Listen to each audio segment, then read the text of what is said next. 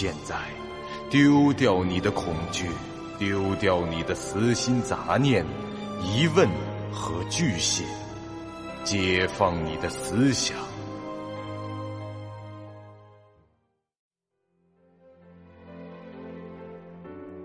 您现在收听到的是由喜马拉雅 FM 出品、巨五八瓦塔播讲的长篇恐怖网络游戏有声小说《惊悚乐园》，作者三天两觉。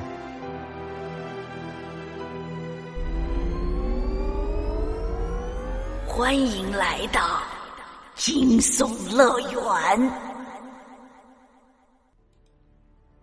第三十一集。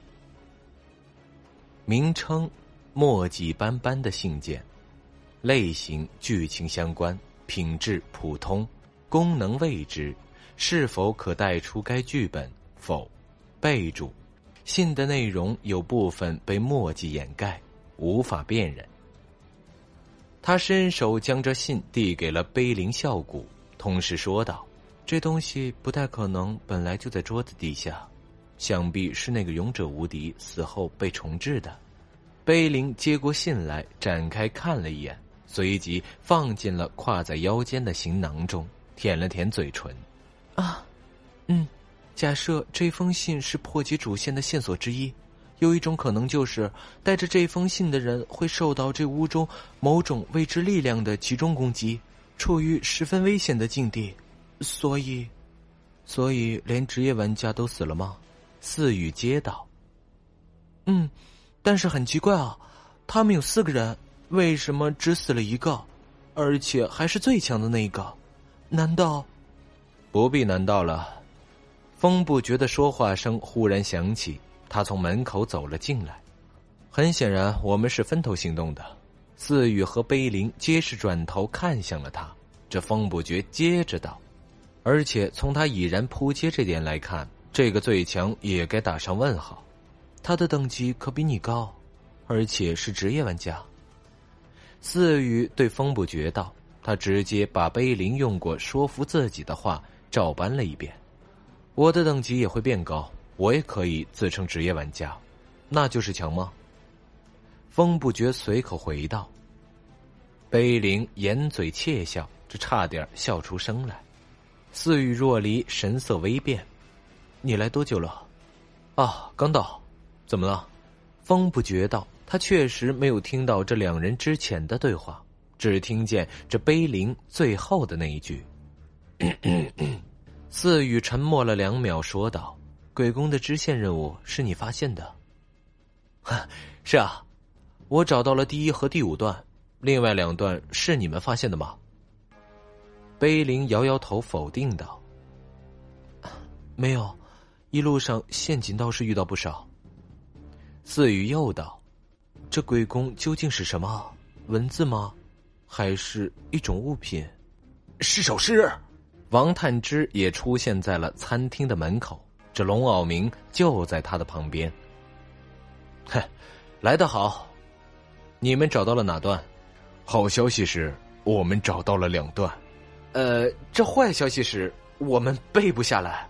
王探之一脸不以为耻反以为荣的表情，那这大概复述几句有印象的吧？这二人七嘴八舌说了四五句只言片语。风不觉听完以后道：“这应该是第二段、第三段。”然后他干了一件很惊人的事，他把小探和龙哥找到的那两段完整的说了一遍，问他们对不对。杰杰哥，什么情况？你在暗中跟踪我们？这间屋子是根据我在现实中的记忆所诞生的。其实我是一个连环杀人狂，这里是我的据点之一。你们看到的鬼宫是我闲着没事干的时候写在墙上的。风不觉说道。这王探之下巴像脱臼了一样，张着嘴，瞪大了眼睛看着风不觉，这脑子里是乱成了一团。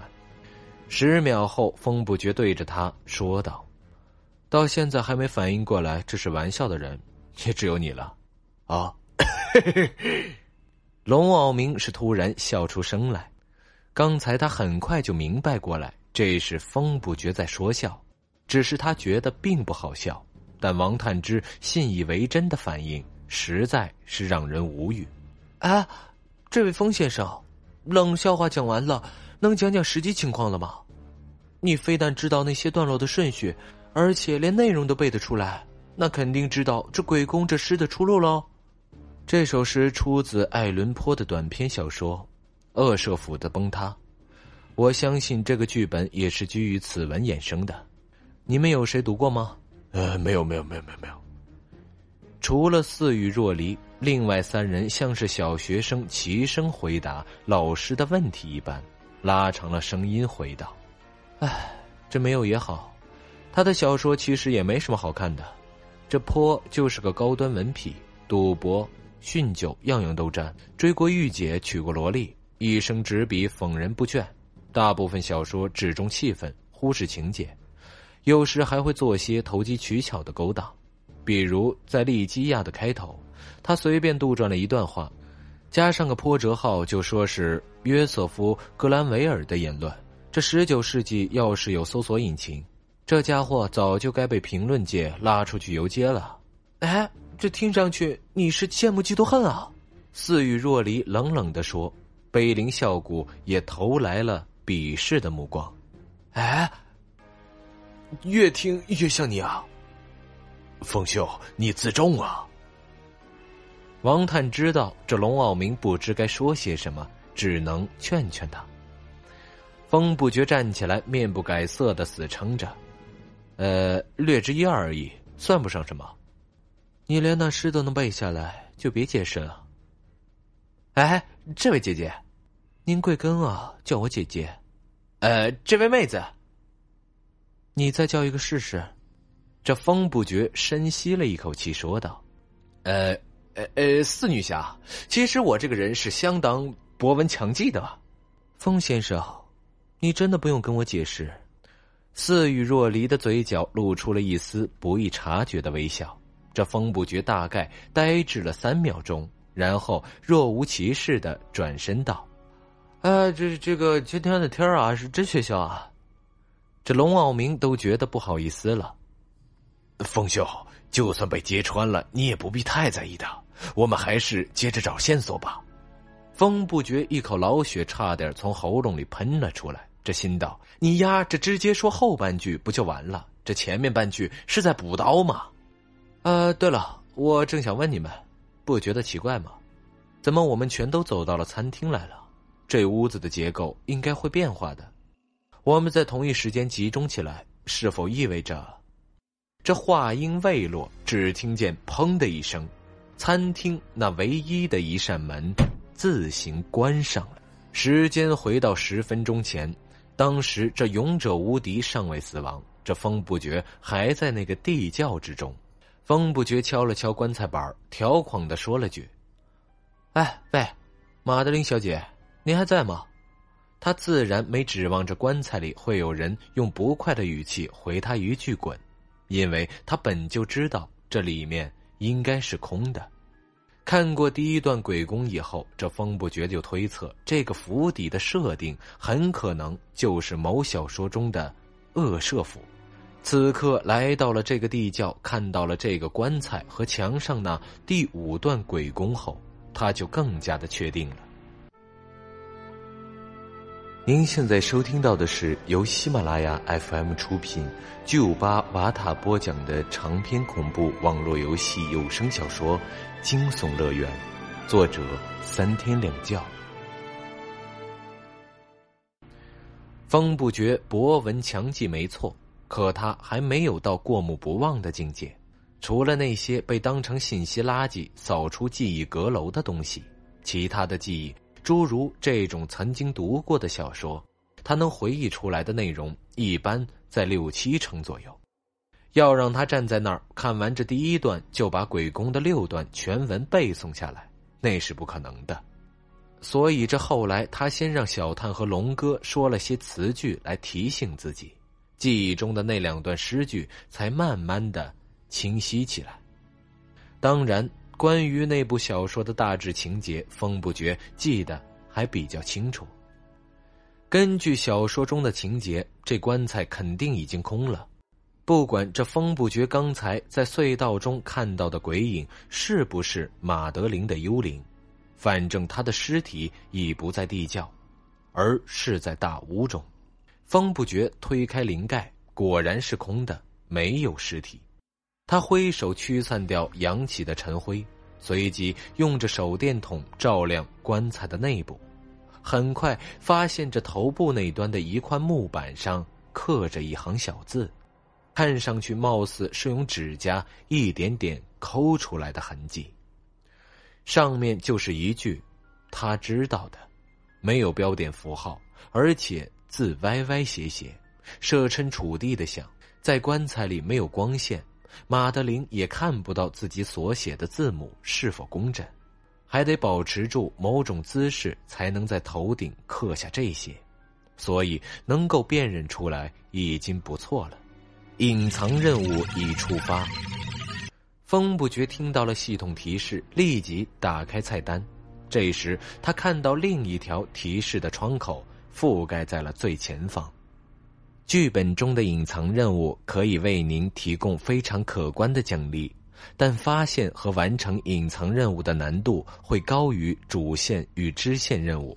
隐藏任务的相关系统提示。包括语音、文字、菜单中的任何内容，只有发现任务的玩家可见。如在多人场合发现隐藏任务，则在场玩家共同获得该任务。但隐藏任务不可进行延时共享。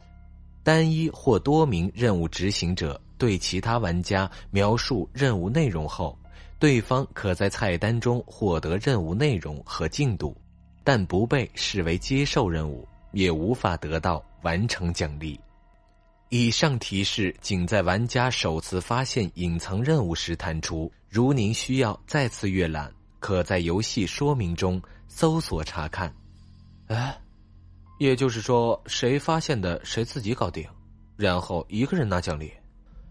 风不觉念叨着，他关掉了那两个提示窗口，看了一眼任务：解救马德琳小姐的灵魂。啊，是这么个情况啊！他对这个剧本中的剧情走向已有了一个推断，可现在的问题是怎么从这个地窖中脱身呢？他再次举起手电筒，对周围进行了一次更为细致的搜索，可一无所获。他将目光重新投向棺材，除了那行字以及一些留在木头上的抓痕。除了那行字以及一些留在木头上的抓痕，再无价值的线索了。风不觉把手电筒斜着搁在棺材内部，将发光的那头翘起稳住，然后弯腰从地上拾起了厚重的棺材板，将其靠在了墙上，正面反面都看了一遍，但这块大木头上什么都没有。啊，等等。躺在棺材里的人应该是仰卧，要刻字也应该刻在棺材板上。即使他是担心有人开棺时忽略了棺盖上的刻字，所以才刻在头上方的位置。但这块板上为什么连挣扎的痕迹都没有？抓痕和踢打的印子都在别的地方，而这棺盖像新的一样。风不觉拿起手电，照着倚靠在墙上的棺盖。蹲下身来，凝视着这块木头。唉，他又伸手敲了敲，这棺盖发出很平常实木木头的声响，听起来也不像是藏着夹层。这时，风不觉做出了一个十分大胆的决定，他举起棺材板，纵向盖住棺材的三分之二，然后自己钻了进去。躺好后，用双手托住棺盖，使劲向上提，把棺材恢复成了盖好的状态。他躺在里面，感觉不太舒适，不是由于心理原因，而是由于这棺材没有内嵌的软垫，纯粹就是木头的。他就像是睡在了什么都没有铺的硬板床上一样。这风不觉将自己置于如同马德琳小姐一样的境地。他用手电筒照着棺材板，道了一句：“哎，你究竟是怎么出去的？”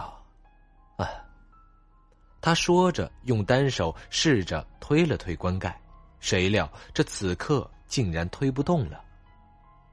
好，风不觉一愣，他立即把手电筒枕在脖子旁边，这双手双脚齐出，奋力推了几下，又踹了几脚，这棺盖依旧是纹丝不动。本集播讲完毕，感谢您收听由喜马拉雅 FM 出品的长篇恐怖悬疑惊。感谢您的收听，去运用商店下载 Patreon 运用城市，在首页搜索海量有声书，或点击下方链接听更多小说等内容。